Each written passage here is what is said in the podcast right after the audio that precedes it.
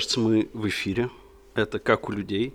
Перед микрофоном Максим Усольский. И Денис Ильич. Денис Ильич, да. Мы находимся на газете «Звезда-13», коворкинге «Лаборатория настоящего». Буквально перед нашим подкастом, перед тем, как мы к этому приступили, состоялся здесь кейс-чемпионат, разумеется. Я, правда, не знаю, зачем нам эта информация, Денис Ильич, зачем? Ну, за тем, что они нам мешали. Мне кажется, это такая попытка нашей связи, нашего эфира, наших небесных сфер с реальностью. И еще это попытка предотвратить открывание двери, случайные шаги, что-то мельтешение и прочее. Так Гром что посуды, если... топанье, смех, разговоры. Если, это, если вы это услышите, имейте в виду, это оставшиеся участники кейс-чемпионата. А сегодня я предлагаю поговорить э, о сглаживании, о чем-то гладком, косметическом, о, об эффектах э, стяжек и растяжек.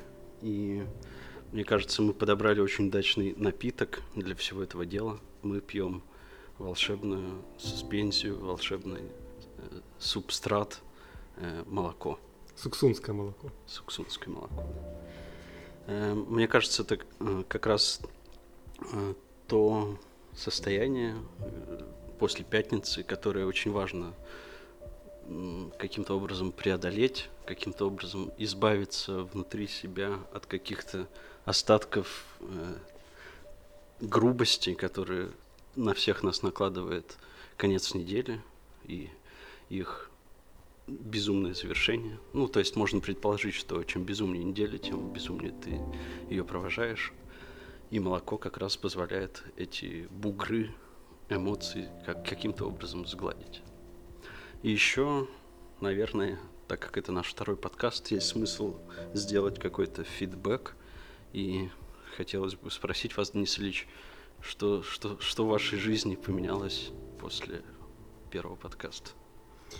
В моей жизни поменялось, наверное, только то, что э, действительно возникла какая-то такая иллюзия, возможно, что я начал разговаривать с предметами.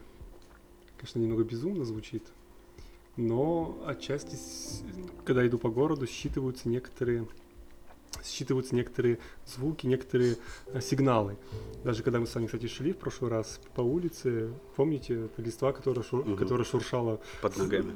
Не, она не под ногами, она за нами шуршала, за спиной. То есть ветер мы проходили... за нами листву. Да, ветер гнал за нами листву. Поступ какого-то гения места. Возможно, да. А, это первый... я, я поднимаю вверх палец и заостряю внимание на этом термине сегодня. Первый раз. А второе, наверное, то, что изменилось, это как-то сегодня я проснулся прям утром с мыслью о том, что да, сегодня же будем записываться. Классно. А у меня тоже произошли небольшие изменения. Я по утрам включаю свою Bluetooth-колонку и слушаю на ней подкасты. Наши или, или других людей? Других Это такой элемент самолюбования у вас. Других, прежде всего других людей. Я поймал себя на мысли, что я не жду, когда эта колонка сядет и, и только тогда начинаю подзаряжать, а я пытаюсь угадать момент, прислушаться к ней и понять, когда ее батареи близки к опустошению и за, загодя подключаю ее к сети, чтобы зарядить. Может быть, это у вас такой небольшой элемент э, утреннего ритуала гигиены? Знаете, как люди встают, идут чистить зубы, умываться, вы таким же образом слушаете людей, других людей. Может быть, это как раз-таки элемент вашей гигиены сознания, разума и так далее. Ну, да. Гигиены в том смысле, что ты его опустошаешь, выгребаешь от какой-то грязи. И действительно, сегодня я услышал, что мои соседи сверху, оказывается, поют русскую попсу во всю горло. Что именно они пели, не помните? Ну, что-то из репертуара Виагры, что-то в этом роде. О. Точно. Ну, это уже почти классика. Да.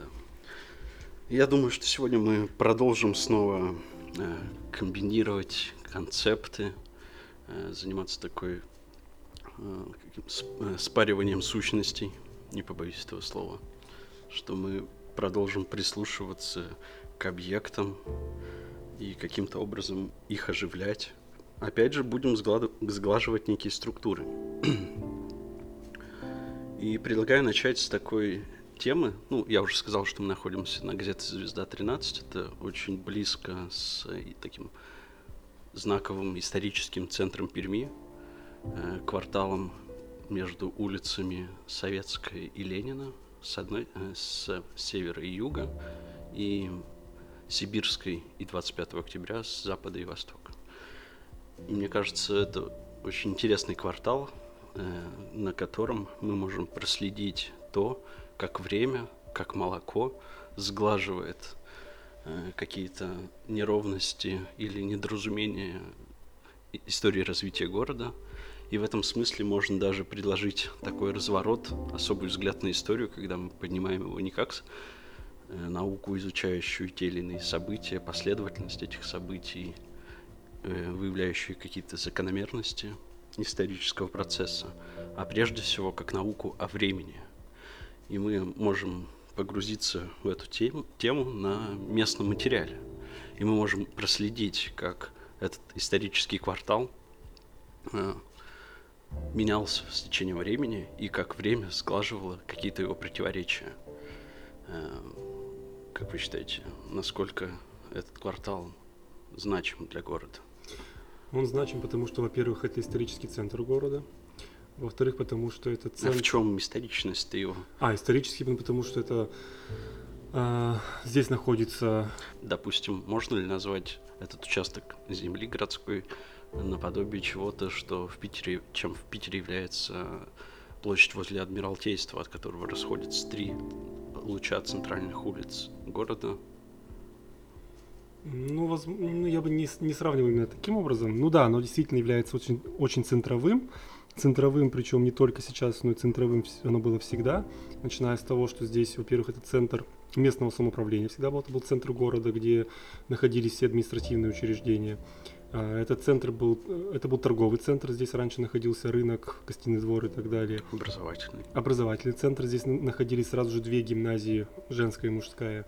И культурный, конечно. И культурный центр, да, здесь находится театр оперы и балета. Библиотека и находилась. Здесь же, получается, в этом месте проходят две знаковые улицы для города. То есть э, здесь они пересекаются. Это улица Сибирская, которая была основная трактовая улица, ведущая на восток, и на ней как раз располагались дом губернатора, где, где он жил и работал. А, тут были дома а, самого, самого элитного купечества пермского. Здесь же находились самые, по тем временам, инновационные вещи в городе, будь то самый первый кинотеатр. Любим, одно из наших любимых слов. Любимых слов, да. А, например, самый первый электрокинотеатр находился здесь. здесь. Здесь находились рестораны. То есть это был реально такой, такой Бродвей местный. Вторая улица, это улица Покровская, которая сейчас называется улица Ленина, ведущая как раз-таки на север, с одной стороны, то есть она, она, она ведет на, на восток, но на самом деле еще, то есть еще и на север по ней можно уехать, и на юг, в сторону железнодорожного вокзала. Она тоже такая очень значимая с точки зрения того, что она очень проезжая всегда была, очень проходная, и здесь, здесь также а, было средоточие а, основной городской жизни такой у нас получился такой, такой перекресток очень для города значимый. Как раз таки в этом перекрестке находится тот квартал, который мы рассматриваем сегодня. Да, и мне кажется, все-таки важно уточнить, что ну, упростить э, всю, всю эту нашу топомимику до того, что это, собственно, театральный сквер. Сквер возле театра оперы и балета, где находится памятник Ленину. И, наверное... А, и еще мы же давно с вами обратили внимание на это место, как раз связав его с тем, что здесь каким-то чудесным образом сохранился практически в нетронутом виде тот функционал, который здесь был изначально заложен по сей день. Да, то есть э, здесь даже не столько сам сквер, потому что он занимает целый квартал. Сквер сколько... это по сути центр того, что. Да, скорее те кварталы, которые прилегают mm. к нему, по тем улицам, которые его окружают. Наверное, самые значимые примеры это то, что Здесь были две гимназии, женская и мужская. Они, конечно, они уже, при, они уже прекратили свое существование достаточно давно, но теперь в этих же зданиях, с одной стороны, находится сельскохозяйственная сельскохозяйственный университет, сейчас называется, его недавно переименовали. Где, кстати, подписывали акт об открытии Пермского государственного университета, да, к слову. Да, да, кстати. И второе место – это бывшая мужская гимназия, где сейчас находится а, одно, а, это один из корпусов медакадемии. То есть гимназии нет, но при этом место сохранило свою основную образовательную функцию. Дальше э, рядышком с этим сквером есть э, сейчас высотка э, здания Банка России, это Пермское отделение, и к нему привыкает небольшой такой провинциального вида, но очень, очень пышно отделанный особнячок. Два этажа. Если мы присмотримся, там есть табличка мемориальная, там указано, что в этом месте находился раньше крестьянский государственный банк, который выдавал займы крестьянам. То есть это был финансовый центр, место... И, по-моему, этот крестьянский банк в том числе охватывал издание, где сейчас находится ФСБ. А, нет, в этом здании, где сейчас находится ФСБ, там был как раз-таки, это был один, это был дом а, одной из самых именитых купеческих семей. Сейчас не вспомню фамилию, но там действительно это был их дом, жилой дом. Основная его функция это была выдача займов, э, то есть такой прямо очень прямой контакт с народом, такое место сублимации денег и людей, то сейчас это просто место э, расположения финансового института, но при этом оно, оно вполне себе можно сказать, что оставило свою функцию. Дальше, здание главпочтанта. Оно хоть и претерпело изменения достаточно серьезные, связанные с, со своим внешним обликом, потому что это было совершенно... Не. Это было, изменения. ну, кстати, тут можно поспорить, потому что сейчас то есть, если раньше оно было очень таким прекрасным образцом а, русского модерна, еще молочко. Объясните, пожалуйста, оно было прекрасным образцом русского модерна начала прошлого столетия. То есть, ну, в итоге оно стало одним из чудесных образцов конструктивизма, что тоже, в принципе, интересно, потому что его перестроили. Дальше два здания, которые привлекают тоже интерес. Это аптека Барминского, где сейчас находится одна из аптек э, сети Планеты Здоровья, по-моему. Нет, вру, мы очень прям, прям оскорбили это место. А, там находится Пермфармация, это одна из, из старейших...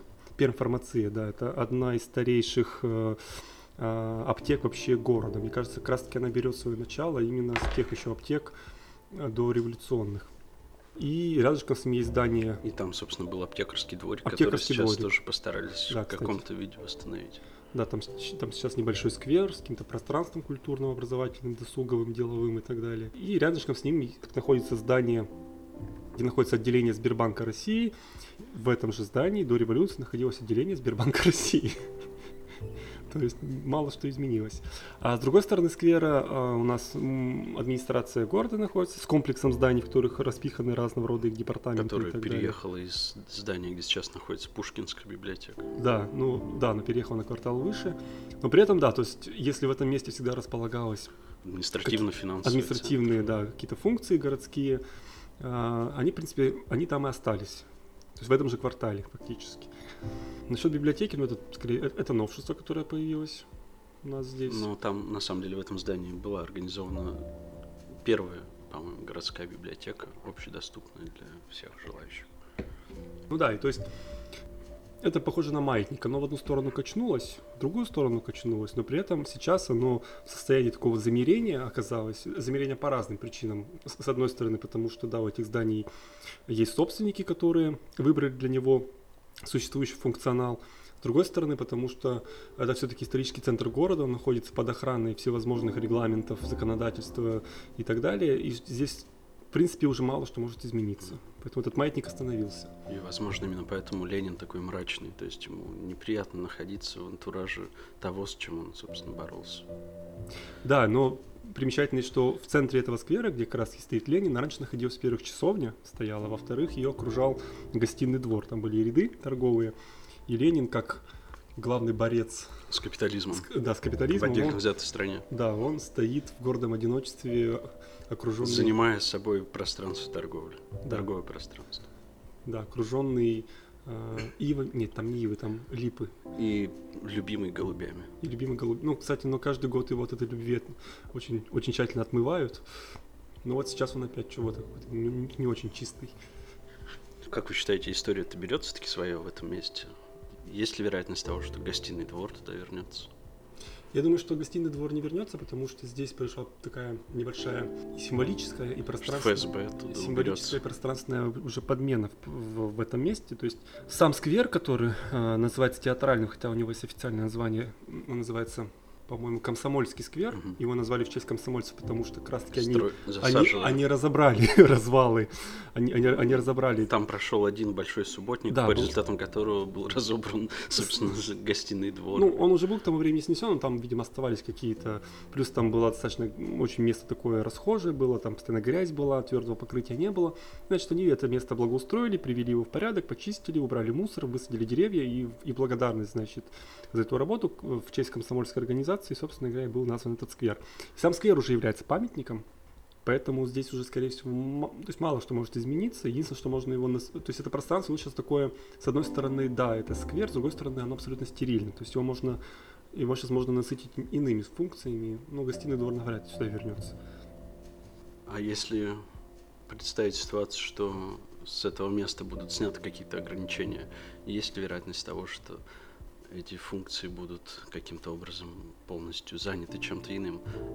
Например, на углу Ленина и 25 октября появился этот торговый центр «Привилегия», кажется, он называется. Привилегия, да. с абсолютно непонятным размытым функционалом. Его, конечно, попытались вписать э, в общий стиль архитектурный эт- этой площади. То же самое пытались сделать э, на Советской, с- где э, находятся дома, э, спроектированные Футликом, где там А, отделение да, кстати. налоговой Кстати, надо это службы. сказать тоже обязательно. И у вас есть А. Мы в эфире, если вы забыли. Но там немного другой все-таки стиль, там уже что-то ар- а- а- ар-деко. Ну, Там такая чистой воды эклектика, но она, да, черпает вдохновение из Арнуво, Ардеко, что-то есть какие-то отсылки к модернизму, Да-да-да. отсылки. Ну, то есть там много всего намешано, но сами по себе. Это, это самый правильно оформленный перекресток в Перми. У нас вообще в Перми большая проблема. Здание сориентировано на угол. Да, большая, у нас большая проблема, что здания, они почему-то избегают углов э, сознательно, причем, видимо, архитекторы, то есть Один из самых уродских примеров как раз тоже рядом с нами находится на углу газета, газеты газета «Звезда» и «Звезда» «Советской». 7, газета «Звезда» 7, адрес. Да. Да, у них э, нет угла у здания, вместо угла сделан какой-то курятник. Ой, извините. Ну, Сарай. На самом деле курятник выглядит как курятник, потому что он одноэтажный, приземистый, есть какой-то такой сайдинговый, сделан из каких-то некапитальных материалов и выглядит очень несерьезно, на самом деле, для, для центра города. Вот, а там, да, э, а там единственный перекресток, где, во-первых, все углы заняты зданиями, а во-вторых, все, э, все эти здания, они ориентированы, то есть у них, у них основной фасад выходит даже не столько на саму улицу, то есть на, на длину улицы, сколько выходит на их соединение, то есть на угол, то есть на сам угол. Там всевозможные башни, там разного рода мозаика, вот, например, у последнего дома, ну, там, то есть мозаика вы- выложена в это пространство угла, плюс входы парадные находятся тоже, то есть выходят на угол. То есть он такой правильно оформленный перекресток. Мгм. И тоже, кстати, возможно, что в этом перекрестке это не чисто задумка архитектора, ну, хотя я нисколько не ставлю под сомнение его талант, сколько еще и э, сама, сам дух места задает тон архитектуре, которая возводится даже современная вокруг. А, Прежде чем снова зацепиться за это слово, дух места, я бы хотел, наверное, такого негатива, негатива привнести во всю эту радужную картину, в том плане, что история, она же, а, это не только высокий стиль, э, какие-то стандарты прошлой эпохи, которые, на удивление, актуальны оказываются, но, мне кажется, поступ истории и взятие истории своего может быть довольно ужасным в том плане, что она, что это такая поступь истории, она нивелирует все наши усилия. То есть, что бы мы ни делали, нам все равно не удается какую-то вот эту матрицу, заданную матрицу разрушить.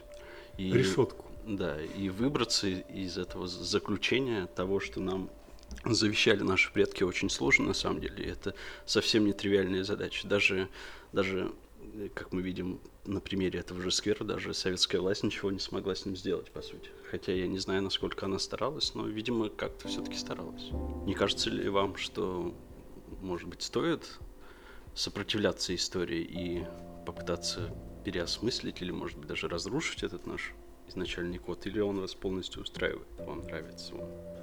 Ну, здесь, наверное, можно построить с двух сторон. С, друг- э, с- одной стороны, возможно, что и, и можно было этот код истории разрушить, потому что, ну, то есть вот эти изменения, им всего 100 лет фактически.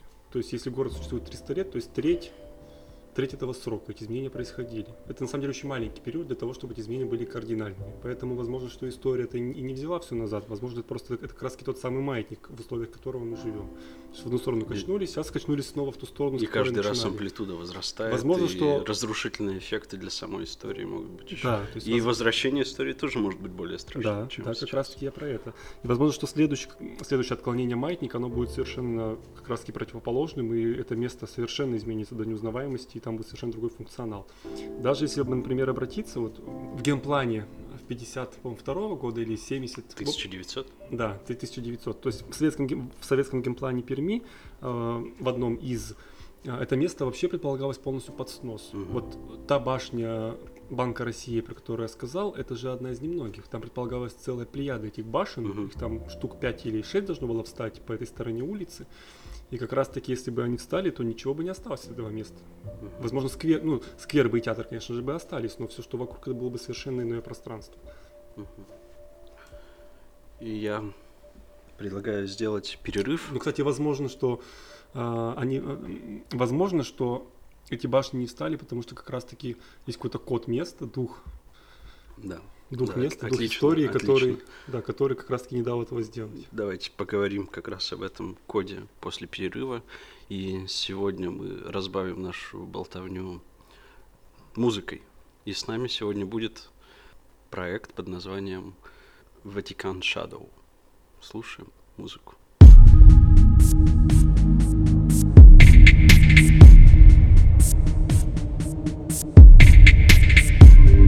thank you Bye.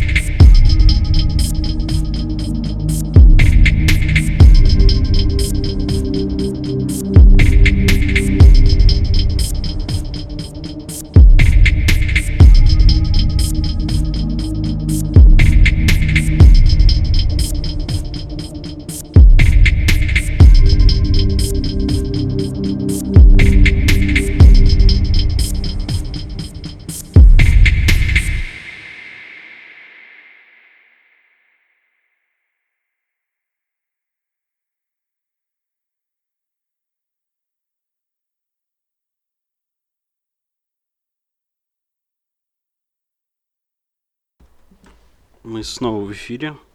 Э, мы по-прежнему называемся как у людей, хотя нам все-таки уже пора придумать, наверное, какое-нибудь название для всего этого другое, а не ассоциировать себя лишь с пабликом.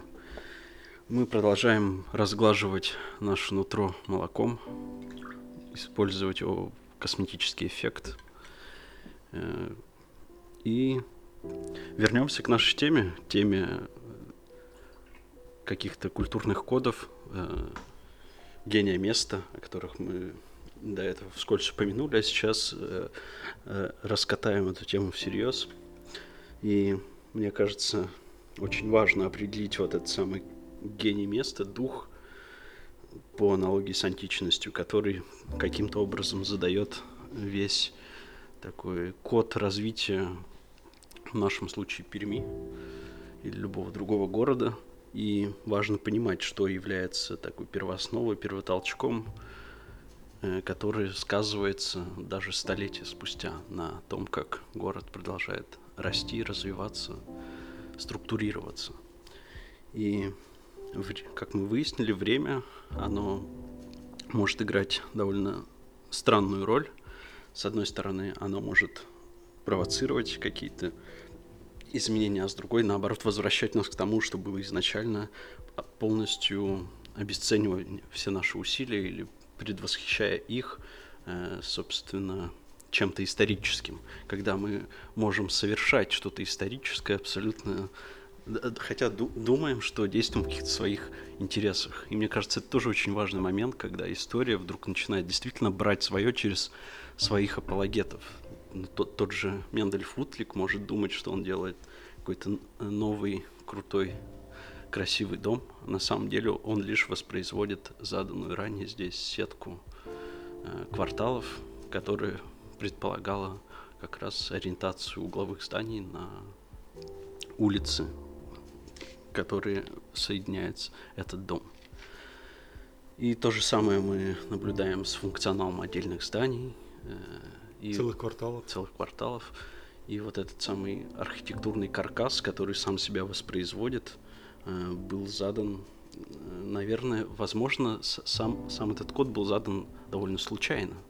Мне кажется, вполне можно представить ситуацию, когда какой-нибудь первый планировщик города попытал, просто ему дали задание, и он буквально за один вечер э, был вынужден набросать на бумагу первое, что пришло ему в голову, а скорее всего в голову ему могло прийти самые модные концепты, которые мы тоже пытаемся здесь разбирать. И важно понимать, конечно, и если предположить, что Пермь была основана официально в 81 году, 1700, э, можно просто посмотреть, какие концепты были модны тогда и как это соотносится с первым, с первым, раз, с первой разлиновкой, трассировкой городских улиц. Эм, есть вам что сказать на этот счет? Да, э, на самом деле даже известно, кто был этот человек, который, собственно говоря, создал нам эти условия для жизни, в которых мы сейчас находимся в нашем Известно городе. то, насколько он старался Известно... это делать, насколько он пытался быть оригинальным. Да, ну, во-первых, еще интересно, чем он занимался до этого. Так. А, это был... Назовите уже его. это был губернский землемер, а, его звали Андрей Андрей Егорович Грубер. В этом имени так много Г и Р. Да, имя, которое хочется смягчить. Надо выпить молока. Слушать под молоко. Под молоко, да. Запивать молоко. И произносить его, запивая молоком. Это как икра и водка. Совместимые вещи. Так вот, он был, он был губернский землемер, и перед ним просто поставили очень, на самом деле, не знаю, тривиальную задачу под ним поставили. Э, определить. Почему? В чем тривиальность? А, в 1800 в 1781 году, как раз когда происходит это вот решение об основании города Перми, потребовалась очень простая банальная вещь. Определить место, где будут располагаться губернские учреждения, где будут жить, собственно говоря, сами, слу, э, сами служащие, которые должны приехать сюда. Губернские чиновники. Да, губернские чиновники, где они будут жить. Их как раз должны были понагнать, и где-то их нужно было разместить. Да, и проблема-то была еще в том, что, а, что, что тогдашняя Пермь, точнее, э, вот эта вот Егошихинская слобода, которая была при заводе, она представляла собой очень странное зрелище. То есть, во-первых, произошел э, в 1964 году произошел пожар, который уничтожил вообще все. Остались в живых только церковь, которая была, кстати, деревянная, но она не сгорела. и острог с, с с- с разного рода там, там казенными э, вещами, С казематами. с казематами, да, там с этим с управлением заводским. А, Это все осталось с казной. С казной, да, а все остальное было, то есть было уничтожено пожаром. И вроде бы есть 20 лет на то, чтобы все это отстроить, но, скорее всего, это строилось очень в попыхах, и строилось это все разномастно. И когда, он, скорее всего, он приехал в Пермь и увидел, что, что она себя А- А, представляет, откуда он приехал в он Пермь? вообще сам, э, я так понимаю, что из Петербурга, ну, э, его место рождения не, неизвестно. То есть мы о нем вообще Мы не на знаем, мы только мало знаем что знаем. Даже год человеке. рождения неизвестен, там есть две даты, причем между этими датами А разница может, это 20 вообще был не человек, может, это и был дух места. Ну, Возможно, да. Возможно, это был дух места. Но мы точно знаем, что в Пермь он приехал из Екатеринбурга. То есть до того, как он стал губернским землемером, он надзирал за екатеринбургскими школами и занимался всякими типа шабашками, я бы так назвал, по определению планировки разного рода рудников. То есть он занимался рудниками. Перед ним поставили такую задачу, а задачу перед ним поставили, потому что он возглавил как раз-таки вот эту комиссию, которая должна была заниматься такими вещами. Он увидел, что себя представляет вот эта Егошихинская слобода, уже основанный город Пермь, ну, города которого еще нет. А, И он просто берет и рисует несколько линий, которые идут от Слободы, от Острога в западном направлении, вдоль Камы.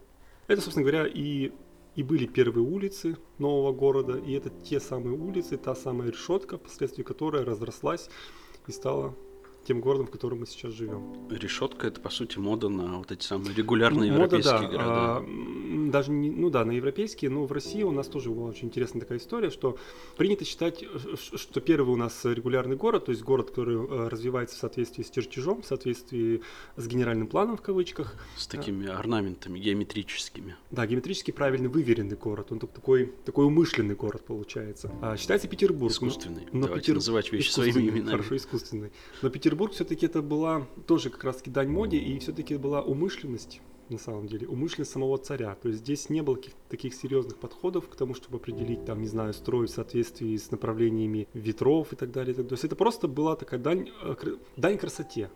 Такая красота, возведенная в абсолют в виде воли, Выплеснутые в виде этом. воли монарха. Да, и, и Петербург, он Воплощенная в целом городе. да, воплощено в целом городе. А вот именно регулярный город, тот, тот, который именно специальным образом планировал, специальным образом нагрузки разные и так далее, и так далее, это была город Одесса. И, и планировка Перми, она фактически происходит в это время. Поэтому Грубер просто, не мудрствуя лукаво, максимально, во-первых, учитывает самые модные тенденции своего времени, во-вторых, э, смотрит на фактически девственную, на самом деле, землю. То есть та Егошинская слобода, которая была, это, это был маленький там, поселочек из нескольких домов, которые жались к Острогу. А, И фактически он просто своей волей определяет все будущее развитие города. Возможно, даже что тут и воли-то не было. А Я правильно понимаю, что получается, что эта решетка улицы, она была вписана между долинами рек? Да, она была вписана между, между долин... Ну, мне, мне кажется, что, что тогда еще не думали о том, По крайней мере, с одной стороны. С одной стороны, да, она шла от Егошихи, но я думаю, что не думали в то время, что они дойдут в итоге до Данилихи, Мгм. потому что это было достаточно ну, очень большое расстояние.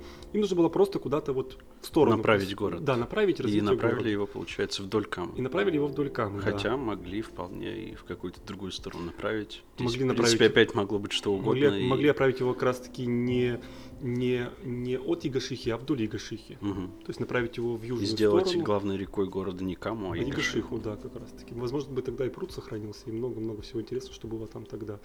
И вообще овраг, который бы стал фактически градостроительной осью города, Мгм. это было бы очень даже интересно это посмотреть. Когда в центре города провал, прям, а, то есть провал, который является центром, символом, сердцем этого города. Ну И, да, я- возможно, духом этого Да, города. даже. подхватил бы эту идею, очень нравится мне, если бы Пермь ассоциировалась с оврагом. э, В том плане, что овраг это, ну для меня, для меня э, вот этот код города, он и время, о котором мы до этого говорили, э, очень хорошо укладывается в том плане, что время это всегда характеристика какой-то э, это, это, это, это какое-то уплотнение и растяжка. Растяжка во времени и уплотнение тоже и времени, и почвы, пространства какого-то. И действительно, если мы смотрим на овраг, то мы всегда имеем дело со склонами, и даже сегодня до, до сих пор есть эта туристическая тропа в долинах малых рек, тропа Мюрчинс, Мур- Мурчинсона, по- где мы можем как раз увидеть, увидеть отложения, э, слои, оставшие еще, оставшиеся еще с пермского периода. И они открыты для обозрения. И в этом плане овраг — это такая иллюстрация этого самого времени. Его напластовывание от одних структур, одних слоев на другие. Пермь в этом смысле уходит глубоко э, за историю своего создания и имеет дело с чем-то абсолютно древним, с чем-то абсолютно автохтонным, э, о чем даже думать страшно. Вполне возможно, что в этих слоях э, еще сохранились какие-то окаменелости монстров, э, которые жили здесь Или сами до нас, монстры. или сами монстры, да. И опять же эти рудники, копии, которые ведут тоже неизвестно куда, и сами по себе таят очень большую угрозу, какие-то риски для жизни, сложность их восприятия и понимания. И в этом смысле овраг, как, как код города, мне кажется, очень отличает Пермь от всего, что мы можем знать, в принципе, о других городах. Ну, овраг еще можно считать, что это перевернутая гора, на самом деле. Тогда у него очень можно ин- по-интересному интерпретировать. Это, это уже что-то христианское, когда последние становятся первыми, и, и пермяки в этом смысле ближе к эфиру, чем кажется. Ну да. Если, кстати, воспринимать как раз-таки его как, как, э, как некую гору, то то карабкание наверх, то есть взбирание к вершине э- этой В нашем это- случае означает случае спуск вниз. спуск вниз, и, э, э, И даже не- дети не, ка- вниз, а к истокам, Ну скорее. да, да. И дети, катающиеся с оврагов на санках, это, Это прям... это на самом деле альпинисты. Да. Как-то я не особо много людей-то в оврагах наблюдаю, гуляющих. Но они, Пермяков. они пока не очень просто приспособлены для этого. Хотя есть овраги, где действительно очень много а, людей ходит. Есть даже, кстати, целые сообщества а, соседские, которые проживают возле оврагов и что-то там стараются делать. Каким-то образом их благоустраивать и, и- и использовать для личного времяпрепровождения. Но, с- но с другой стороны, может быть вполне естественно, что люди не стремятся во враги, потому что, как мы выяснили, это пространство э, довольно жуткие, потому что там вот история, время, они как раз очень недвусмысленно дают о себе знать, и они там прям считываются. И мне кажется, иметь дело с тем, что сильно превосходит твою собственную жизнь, э, возможно, годы твоей жизни, это, это может быть просто страшно и тяжело для психики. Это как, это как гулять по кладбищу, только еще страшнее. Ну, возможно, да, возможно. Более у нас один из оврагов, он прям примыкает к кладбищу, можно совместить два этих страха, и получится, наверное, что-то очень феерическое. Еще овраги очень хороши тем, и почему, возможно, многие их боятся, потому что ты как бы смотришь всегда, то есть ты при спуске во враг смотришь на город со стороны, ты его видишь совершенно неожиданных ракурсах, ты фактически выпадаешь из, из, из, из понятного тебе города, из понятной тебе среды обитания, и, окаж- и оказываешься в, современ... как бы в совершенно а, немыслимом для тебя пространстве, совершенно оно чужеродное, оно холодное на самом деле, там всегда холодно, оно мокрое, холодное, и, возможно, еще с этим связаны страхи. страхи. Но с другой стороны, почему бы не менять ракурс периодически и переходить из такой из теплой, из чего-то теплого куда-то в в- э, во что-то холодное. Это, это своего рода какие-то такие э, практики э, перезагрузки. И я просто к тому, что если мы сами с собой согласимся в том, что овраг может быть каким-то культурным кодом э, города, и если этот код просто хотя бы взять на вооружение, то э, многое станет понятнее, и жить в городе тоже станет полегче. Но может быть страшнее, потому что овраги это не самое приятное место. Изменится ли что-то, если назвать овраги долинами малых рек? По-моему, это не меняет ничего, ну, на мой вкус. По крайней мере, это более красивое название. Оно, кстати, оно, оно вводит в заблуждение. Да, да, да, да. И это тоже может сыграть. С другой стороны, это может разрушать ожидания.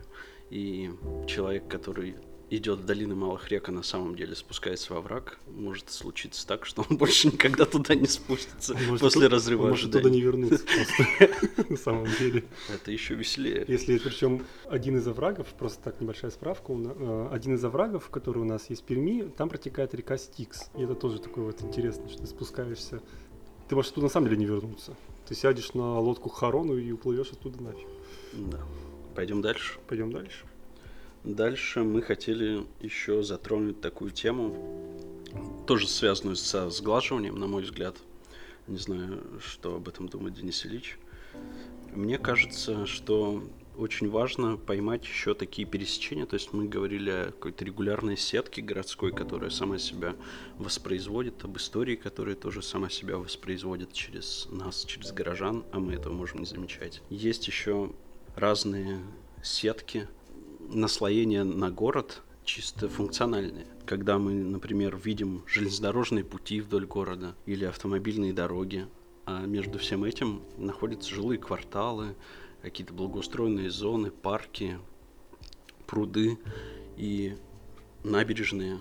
И при этом все это между собой не особенно-то дружит. И мне кажется, важно разобраться с этим противоречием, с этими разрывами город, городской среды, с которыми каждый из нас сталкивается, когда мы видим такую урбанизированную среду, где очень важны первые этажи, отведенные под общественные нужды, зоны для прогулок, зоны для массовых гуляний. При этом они могут разделяться вот этими самыми хордами, по которым движется какой-то транспорт, промышленными зонами, зонами отчуждения, так пустырями. или иначе оформленными, да, пустырями, те, теми же оврагами. Вот эти разрывы, они насколько естественны, точнее, насколько они предопределены самой наукой о городе, самим городопланированием. Предвосхищаются этой наукой, насколько они допустимы, или мы все-таки имеем дело с какой-то непроявленностью или наоборот проявленностью истории в этом смысле, что история нам, время, само время нам каким-то образом препятствует для освоения этих пространств. А, мне кажется, что на эти, на эти места в городе, на эти пустоты, овраги и другие зоны отчуждения в городе можно смотреть с нескольких сторон. Например, если мы будем смотреть с позиции урбанистики, урбанистика это, в моем понимании, это наука только про эффективное использование городской земли угу. и, и больше ни про что, то она будет воспринимать эти места как зоны роста. То есть здесь можно поставить дом, здесь можно поставить... Зоны потенциального развития какого-то. Да, зоны потенциального развития. С другой стороны, мы можем посмотреть, что, например, эти зоны, эти зоны могут быть зарезервированы кем-то еще, каким-то внешним интересам. То есть это не город, но, например... Какой-то другой структурой. Другой структурой, которая выше по, по, по, по, иерархии. по иерархии стоит над городом. Важнее, чем город. Важнее, чем город, и, да. И чем горожане. Или она может, быть, она может быть равна городу, просто находится за пределами этого города. Такое тоже может быть.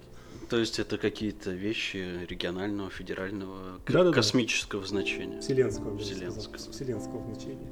Да, но... Эфирные вещи. Но чисто мое мнение, что это зоны э, непроявленного смысла. А вот самый, то есть самый такой простой пример, который можно привести, это остановка улицы Крылова между рынком а, и шоссе космонавтов, которая находится во враге. И на ней всегда останавливался трамвай, но всегда выходило очень мало людей, потому что туда, собственно говоря, и незачем было ездить. Там были старые деревянные домики, и там было очень мало людей, которые проживали. Вот. А, и эта остановка обрела свой смысл только после того, как там построили прямо впритык к ней а, очень большой жилой комплекс с несколькими домами в 25 этажей.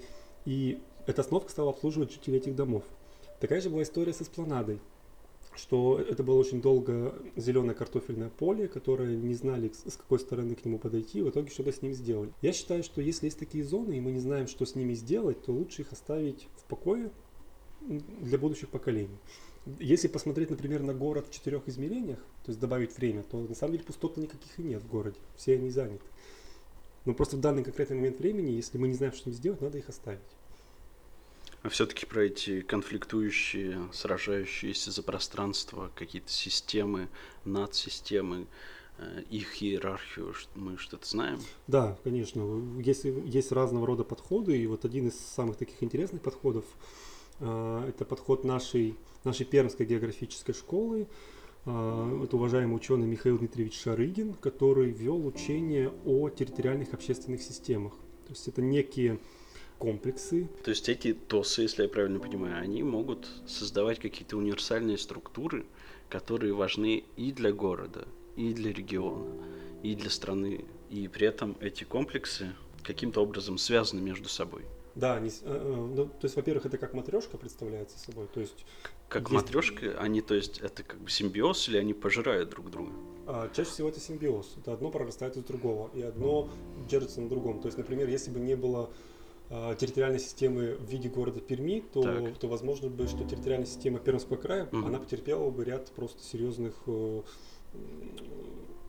Переструктурирование.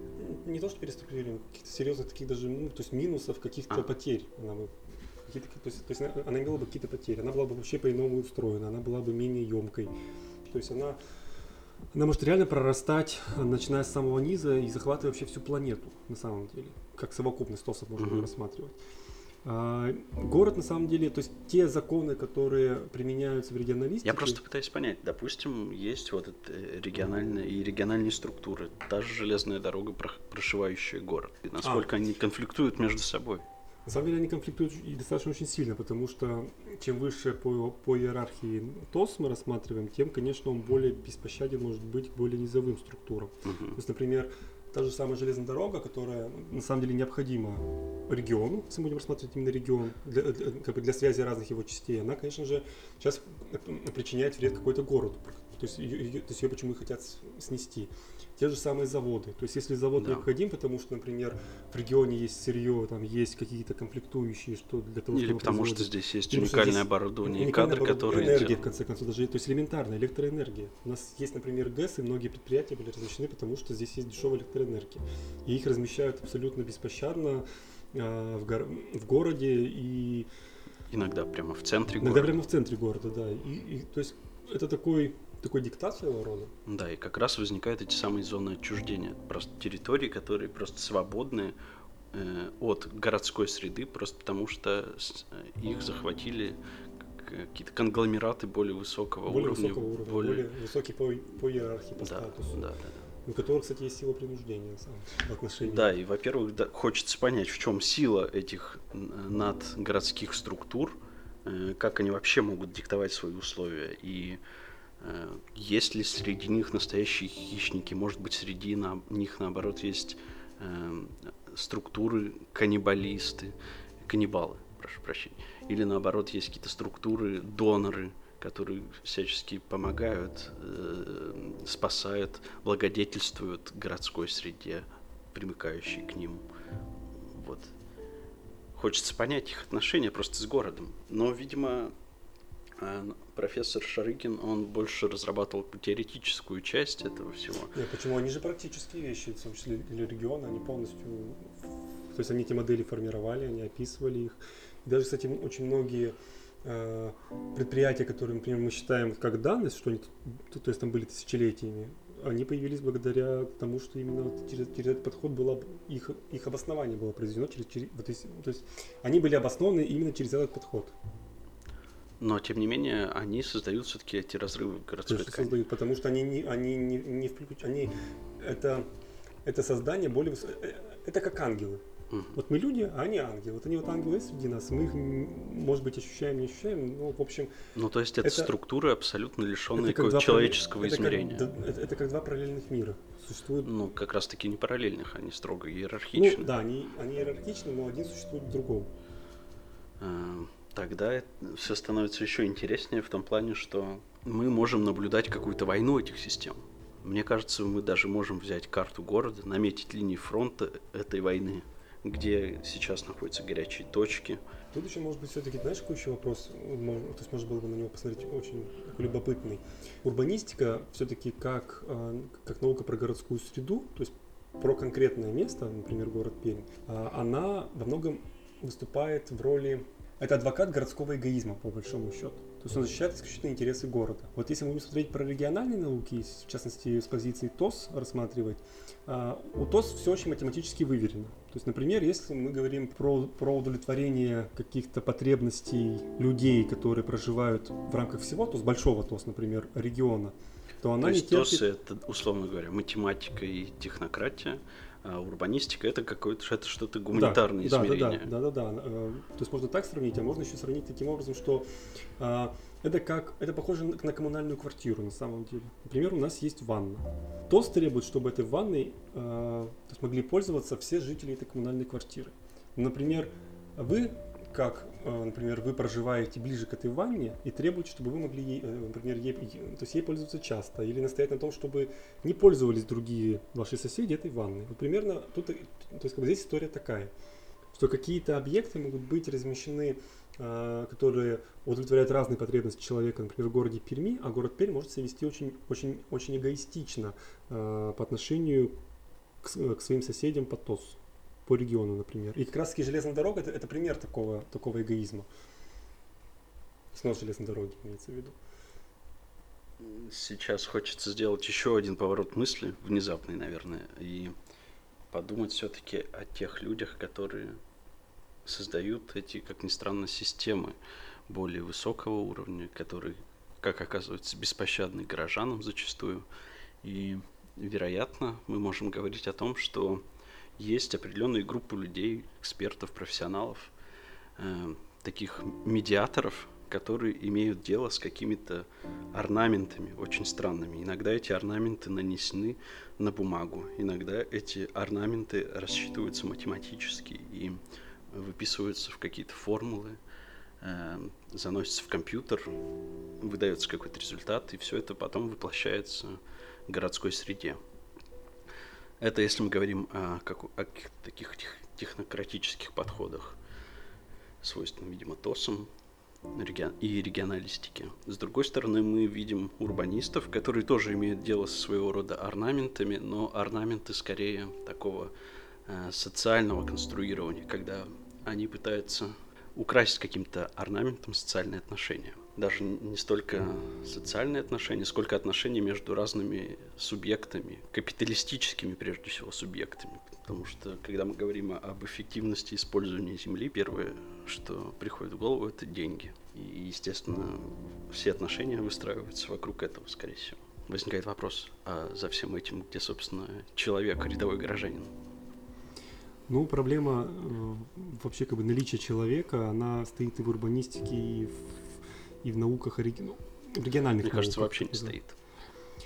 Ну, там и там а, человек, он как бы присутствует, потому что все делается ради человека. А иначе зачем? Но всё в итоге про него забывают. Все, все делается, Все увлекаются орнаментами, и про человека забывают. всё делается людьми ради людей.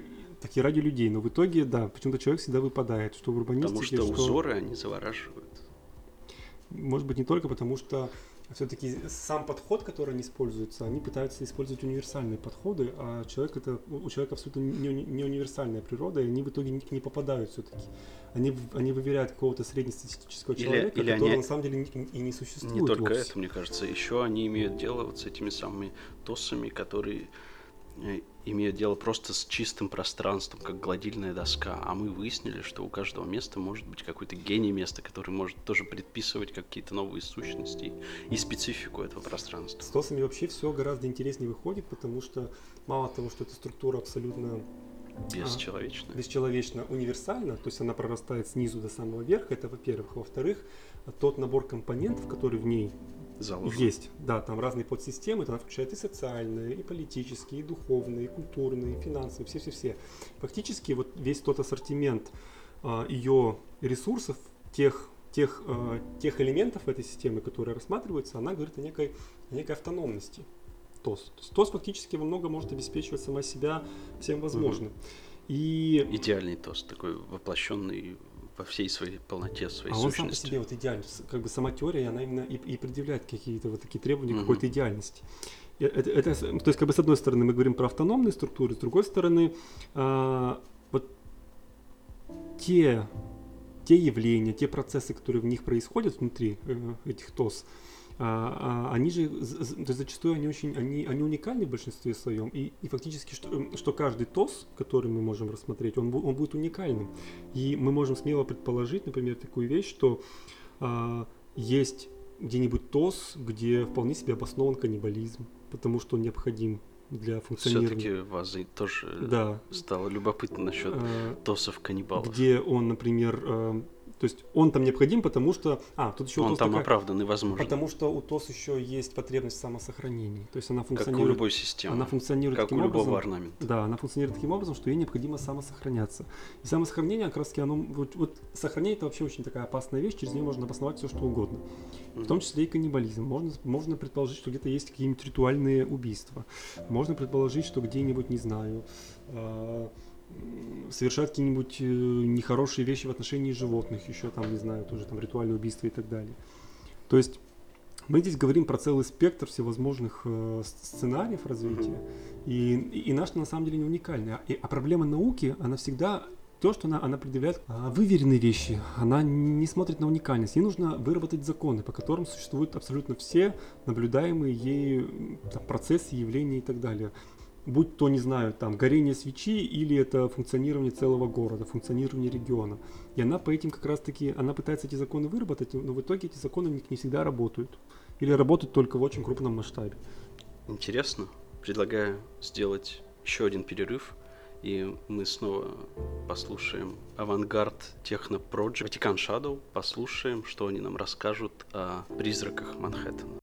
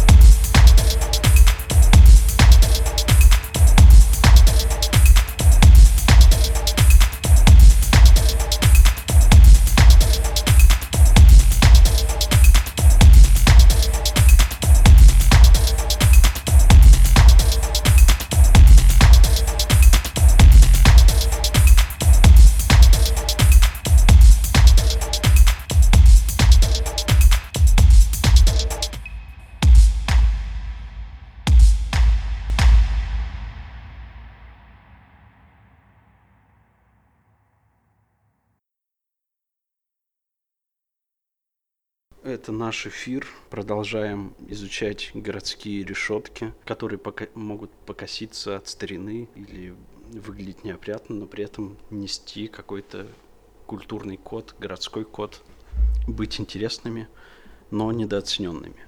И мы, вероятно, будем уже близиться к финишу и попытаемся каким-то образом обобщить те конфликты, которые мы сегодня наметили, возможно, даже понять все-таки причины каких-то городских разрывов, разломов и то, с помощью чего их можно загладить. Мы договорились до того, что существуют какие-то надчеловеческие или даже надгородские системы, которые могут пожирать в буквальном смысле или в символическом смысле людей, и при этом создавать перспективы развития для нас как жителей города, для нас как жителей страны, для нас как жителей региона. Вероятно, эти вопросы затрудняют понимание того, что, что такое город, и это хорошо, именно с этим мы и планируем разбираться. Но все-таки, если мы представляем, что есть какие-то надгородские системы, должны ли мы каким-то образом сопротивляться их воздействию, как вы считаете, Денис Ильич? Или мы должны полностью следовать тем интересам, которые они нам предписывают, которые они нам диктуют? Да, я считаю, что конфликт системы существует, потому что есть множество примеров, когда ради того, чтобы что-то создать всеобщее, для всеобщего блага, ради этого уничтожались целые населенные пункты.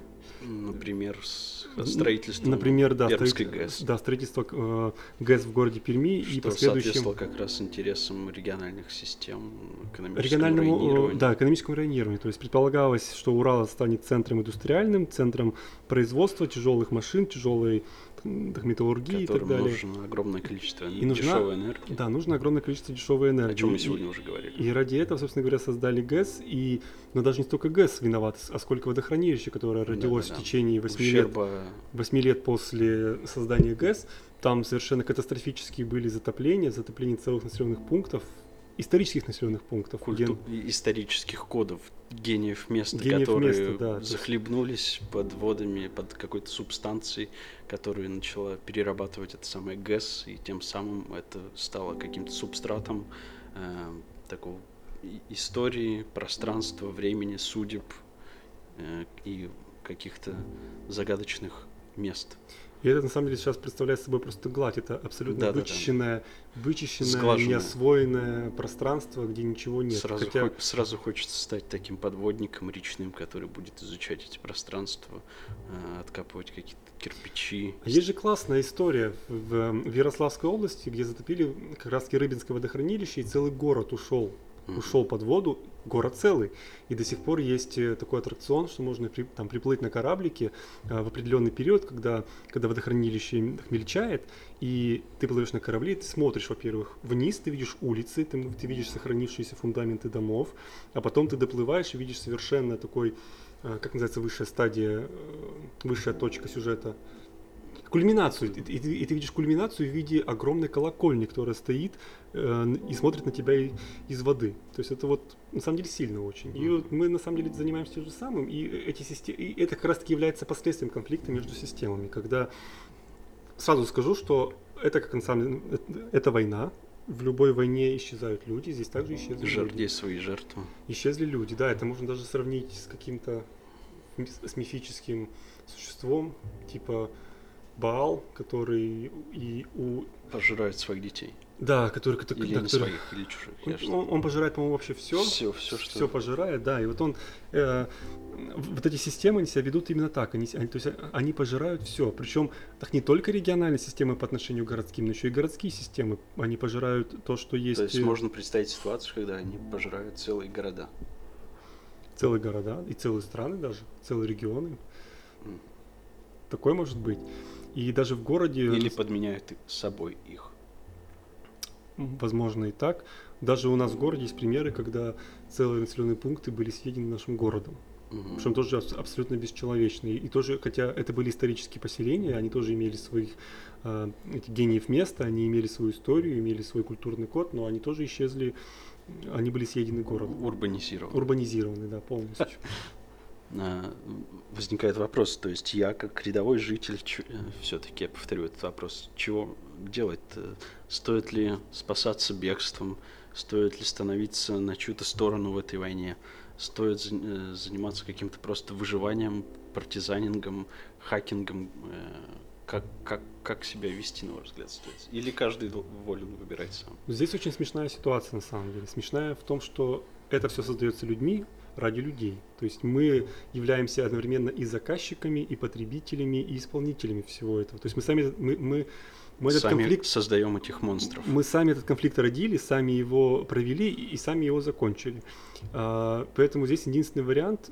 Ну, это все делается ради всеобщего блага на Земле, чтобы у всех был, ну, не знаю, свет дома, чтобы была вода, чтобы было где работать, чтобы было что потреблять и так далее. А, здесь, наверное, нужно пользоваться самым главным преимуществом, которое есть у человека. Это, это преимущество очень такое, на самом деле, древнее, как сам человек. Это наша возможность приспосабливаться но приспосабливаться в широком смысле. Это не значит, что нужно э, там, закутаться в звериные школы, когда, там, к примеру, холодно. А здесь, ну, ну, в принципе, все, что я описал. Здесь можно приспосабливаться, то есть научиться пользоваться. Здесь можно э, каким-то образом взламывать и использовать это для своих интересов, для своих потребностей.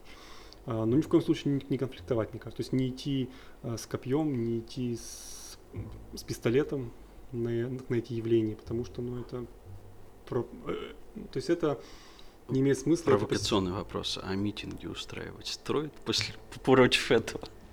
Нет, но если, если, если, если нарушается... Ну, тут такая история, что, что интересы могут Это быть... риторический вопрос. А, то есть он не требует ответа. Как хотите. Если вас этот вопрос будоражит, ради бога. Ну, вот классический пример с, с деревней с очень красивым поэтичным русским названием Одищево, так. где строится газопровод в непосредственной близости от жилых домов. Да. И эти дома, значит, подлежат сносу, потому что они находятся в этой санитарной в зоне. зоне. Да, в опасной зоне. С одной стороны, здесь можем посмотреть, что этот газопровод необходим, потому что он там куда-то идет, что-то поставлять будет, какой-то газ, который будет дальше использоваться. Те же самые деревеньки, только чуть подальше. Вероятно. Кстати, да, возможно и так. А, то есть... Кстати, хорош... я вот не помню, есть ли газ газифицирован ли само Одищево. Мне кажется, что не факт, как ни странно. Я сейчас не могу сказать наверняка, потому что знаю только Но про газификация суть. Одищева это само по себе интересно. Да. А, здесь, да, здесь, с одной стороны, есть затрагиваются интересы конкретных людей, и этих людей на самом деле, ну, то есть они имеют право на свое жилье, мы не, мы не имеем права просто выгонять на улицу. Почему, кстати, говорю мы? Я имею в виду мы, потому что все, вы, все это... Вы просто, в отличие от всех этих э, людей, раб, работающих с этими орнаментами, вы все-таки соотносите себя с людьми. Ну да. Надо... А не с этими системами и орнаментами. нужно всегда ставить в центр человека, и будь то в урбанистике или в каких-то региональных науках вообще, и в подходах, например, в рамках э, этих территориальных общественных систем, э, нужно все-таки ставить в центр человека и если... А не заниматься воспроизведением их, э, лишь голым воспроизведением этих самых решеток, объектов. этой самой эффективности, интересов этих объектов, да, или истории даже.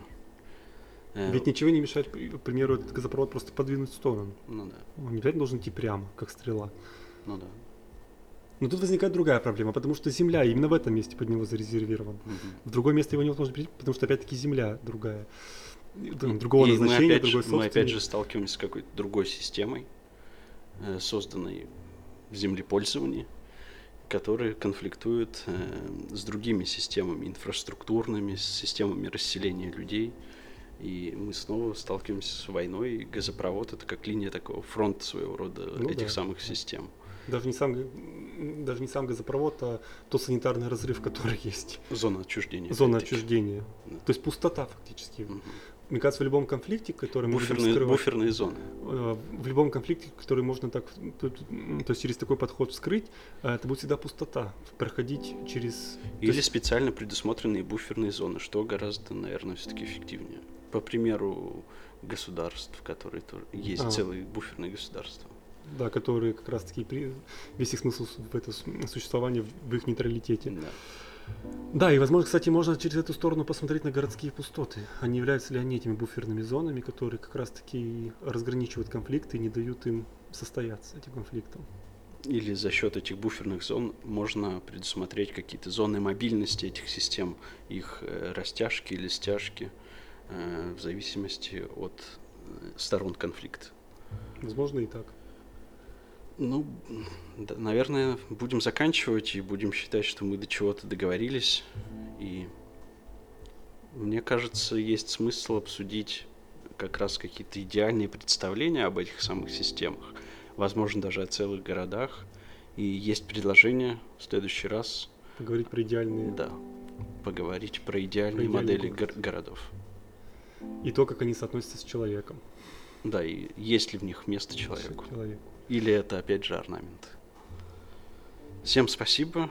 Всем спасибо, пока. Да, до свидания.